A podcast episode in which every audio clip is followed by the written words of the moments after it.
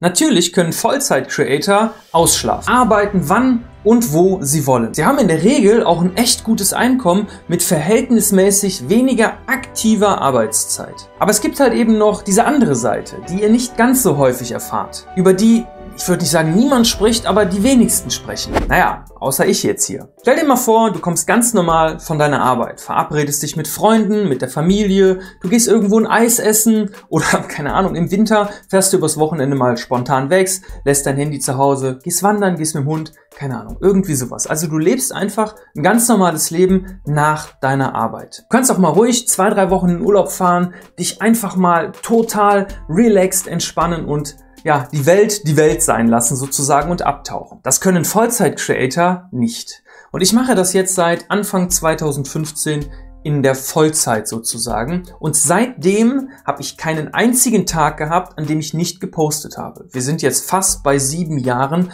aktiver Zeit und ich hatte, wie gesagt, keinen einzigen Tag, an dem ich nicht gepostet habe. Ich meinte jetzt nicht nur Feed-Posts, ich meinte auch Stories oder ich meinte auch mal einen TikTok oder einen LinkedIn-Beitrag oder in meiner E-Mail-Liste irgendwas. Ich habe jeden Tag, jeden Tag, sieben Tage die Woche seit sieben Jahren gearbeitet. Und natürlich kann man jetzt sagen, na ja, Arbeit, so viel Arbeit ist es ja nicht. Aber es geht darum, dass man nicht mal diese Zeit hat, sein Handy wegzulegen und vollkommen abzuschalten. Das muss man auch so nicht machen. Man muss nicht immer präsent sein. Man kann sich ruhig mal Auszeiten gönnen. Ich mache das aber einfach nicht, weil ich für mich selber entschieden habe, dass ich das, wenn ich dann Urlaub habe, stark begrenze und dann vielleicht morgens ein, zwei Stunden was mache, danach aber das Handy weglege. Wir müssen das ganze Thema aber mal ganz kurz ein kleines bisschen mehr differenzieren, denn ich rede nicht von Leuten wie einem Unge, einem Monte oder vielleicht auch in der Business-Szene einem Bodo Schäfer, die ein riesen Team dahinter haben und ohne Probleme mal zwei, drei Wochen theoretisch in Urlaub können, ohne was zu machen. Ich rede von dem Solo-Selbstständigen, von dem Trainer,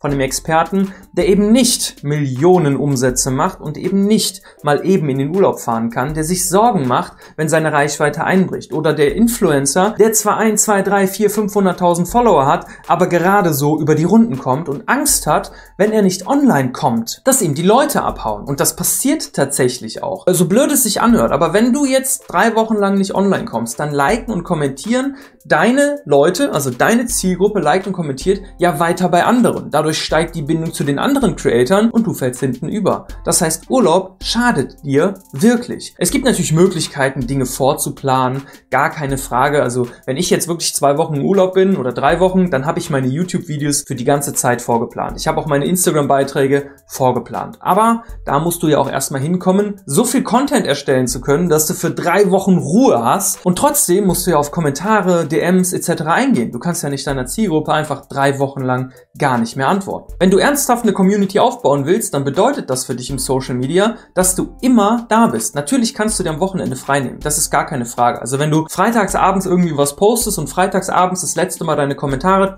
checkst, könntest du theoretisch auch einfach erst am Montag weitermachen. Aber es wird so zu einer heftigen Routine und ich stehe da ja total drauf, dass du es einfach nicht machst. Ich denke mir nämlich, wenn jeder Tag von deinen sieben Tagen die Woche ungefähr gleich aussieht, du stehst zur gleichen Uhrzeit auf, du machst ungefähr die gleichen Sachen, dann ist es viel, viel erträglicher, das durchzuziehen. Und ich arbeite zum Beispiel ganz, ganz selten mal irgendwie 8, 9, 10, 11, 12 Stunden. Das kommt mal vor, wenn ich so einen Lounge vorbereite, wie jetzt zum Beispiel von der Block dich Hoch Academy. Sonst kommt das aber nicht vor. Ich gucke, dass ich vielleicht 5 bis 6 Stunden jeden Tag arbeite, dafür aber 7 Tage die Woche. So ein typischer Tag von mir sieht eigentlich auch, pff, ja, ungefähr so aus. Wenn ich morgens aufstehe, checke ich erstmal so zwei, drei Websites, zwei Newsletter und Twitter für die neuesten Online-Marketing-Hacks, für die neuesten Leaks, die rausgekommen sind, um einfach meiner Community ja möglichst schnell Informationen zu geben. Das geht am besten über die Instagram Story. Wenn du mir da noch nicht folgst, dann check das mal ab. In meiner Story leake ich nämlich so gut wie jeden Tag die neuesten Sachen, ohne dass du dich darum kümmern musst. Du bist also, wenn du mir folgst, vor allen Dingen auch bei Instagram und hier auch bei YouTube, immer up to date, was das Thema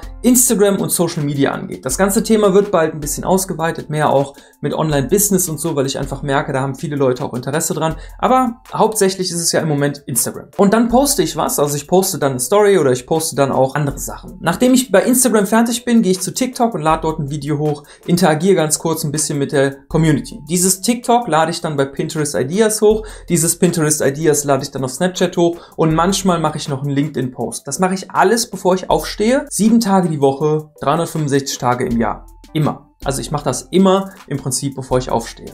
Dann gehe ich meistens runter, frühstücke in Ruhe, mache mir einen Kaffee, laufe auf der Terrasse erstmal ungefähr 1500 bis 2000 Schritte, mache dort Sprachnachrichten fertig für meine Community, also ich beantworte Instagram-Nachrichten, schicke aber auch zum Beispiel meiner Schwester oder Kumpel oder irgendwie so Sprachnachrichten. Ich möchte einfach am Morgen erstmal so eine Dreiviertelstunde Bewegung haben, deswegen laufe ich auf meiner Terrasse morgens rum. So. Und alles, was danach kommt, hat halt auch mit Content Creation zu tun, etc. etc. Damit will ich euch aber gar nicht langweilen. Ich wollte euch nur mal diesen Morgen zeigen. Ne, die meisten von euch fallen morgens aus dem Bett, trinken sich einen Kaffee, machen sich fertig und fahren zur Arbeit. In der ganzen Zeit habe ich halt auch schon tausend Sachen gemacht. Das ist halt einfach so meine Routine.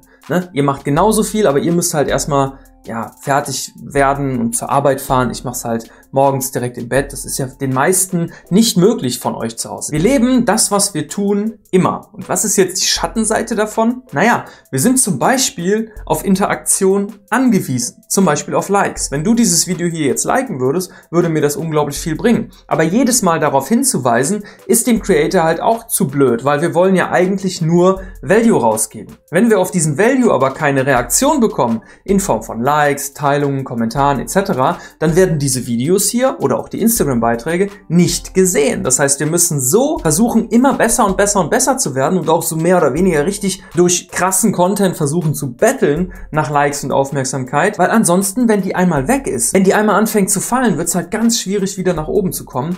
Aber du lebst ja davon. Also natürlich lebst du nicht von Likes, aber du lebst davon, dass wenn viele Leute liken, du mehr Reichweite bekommst. Also ist es essentiell für dich, wahnsinnig guten Content zu haben, gleichzeitig eine super Community und gleichzeitig musst du aber trotzdem die Leute immer wieder darauf hinweisen, mach doch bitte diese Kleinigkeit. Weißt du, du stellst dich hin, machst eine Stunde oder zwei oder drei Stunden lang ein Video und du möchtest nicht viel. Du möchtest ein Like oder sonst irgendwas. Genauso wie bei deinen Instagram-Postings. Die meisten von euch kennen das ja. Aber die Gesellschaft, und ich zähle mich dazu, wird immer fauler, auch mal zu liken und zu kommentieren. Denkt also daran, nicht nur bei mir, bei eurem Lieblingscreator, denkt immer daran, der hat das jetzt erstellt, gebt dem wenigstens ein Like. Das kostet nichts und oft hängt deine ganze Existenz hinter. Kommen wir mal wirklich zur Schattenseite. Ich bin eben schon auf eine Kleinigkeit davon eingegangen. Wir können nie wirklich Urlaub machen, ohne dass wir wirklich lange vorplanen. Diese Vorplanung ist natürlich anstrengend, weil wenn du normalerweise wie ich drei YouTube-Videos die Woche rausballerst, dann aber drei Wochen im Voraus planst, musst du halt wochenlang vier oder fünf Videos jede Woche produzieren, damit du drei Wochen Ruhe hast. Die Zeit vor dem Urlaub ist dann so anstrengend, dass du wirklich Urlaub brauchst. Das zweite ist, wir müssen immer, immer up to date sein. Du musst immer wieder News und Hacks und keine Ahnung was sehen. Denn wenn ich als Instagram-Experte auftrete, aber die simpelsten Sachen nicht kann, habe ich halt ein Problem. Wir müssen sehr aktiv mit Menschen kommunizieren und das am besten jeden Tag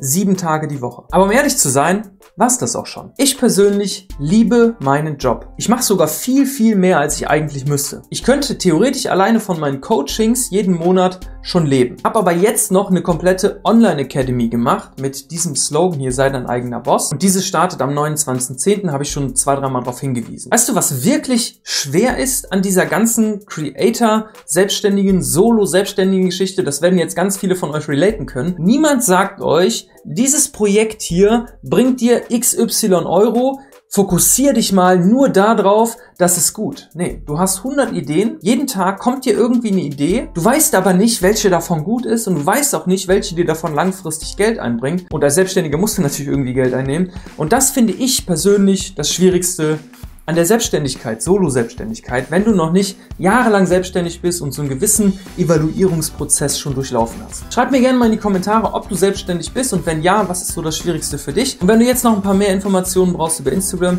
dann schau auf jeden Fall mal hier. Wir sehen uns dann da, haut rein. Bis dann, euer Sebi Force. Ciao.